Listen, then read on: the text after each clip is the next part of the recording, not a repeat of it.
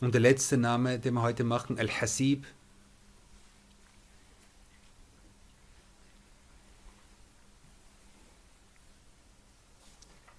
Al-Hasib kann zwei Dinge bedeuten. Es kann bedeuten, derjenige, der ausreichend ist, von Iktifa, also von ausreichend sein. Das ist der, der, der, der, der dir ausreicht. Du brauchst niemand anderen als ihn. Das ist eine Bedeutung. Und die andere Bedeutung ist der Zählende, der, Rech, der, der Rechnende, der, der für dich, der dich, zu, der dich zur Rechnung ziehen wird. Okay?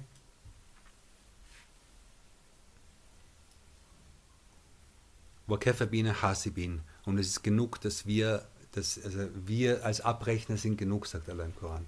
Okay? Wahua Asrul Hasibin. Und er ist der, der am schnellsten rechnet. Er ist der, der am schnellsten rechnet von allen.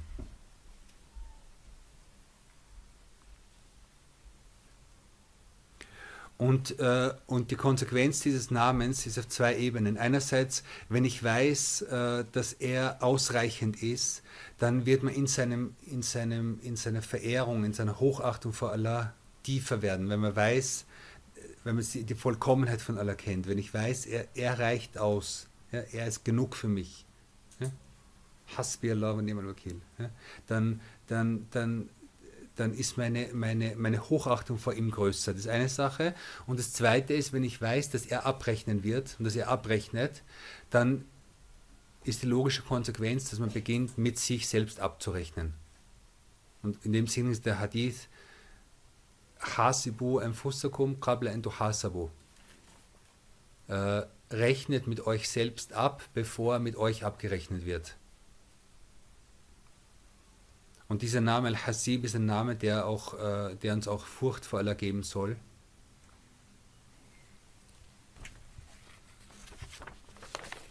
Und es gibt jetzt, es gibt jetzt so einen öffentlichen Diskurs, in dem es heißt, ja, die, diese ganzen Moscheen und so, die, die, die, die, die erziehen die Menschen alle zu Furcht vor Allah und, und oder für, zu Gottesfurcht und zu Angst und zu Angstneurosen und so weiter. Ja.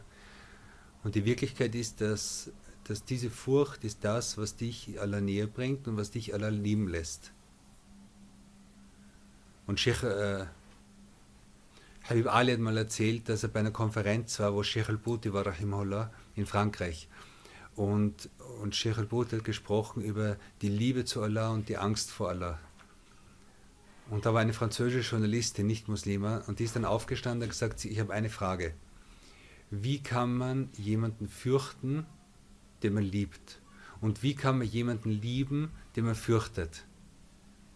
Und Sheikh al-Bouti Rahimullah hat gesagt, die Natur der Sache, die Natur der Furcht ist die, dass wenn du etwas fürchtest, dann bewegst du dich von ihm weg. Dann laufst du, dann läufst du vor ihm weg, dann entfernst du dich von ihm. Mit einer einzigen Ausnahme. Allah subhanahu wa ta'ala. Wenn du ihn fürchtest, kommst du näher zu ihm. Die Furcht vor Allah ist, ist, ist eine Furcht, die dich motiviert, näher zu ihm zu kommen. Und je näher du ihm kommst, umso, näher, umso mehr wirst du ihn lieben. Und je näher du ihm kommst, umso sicherer wirst du sein.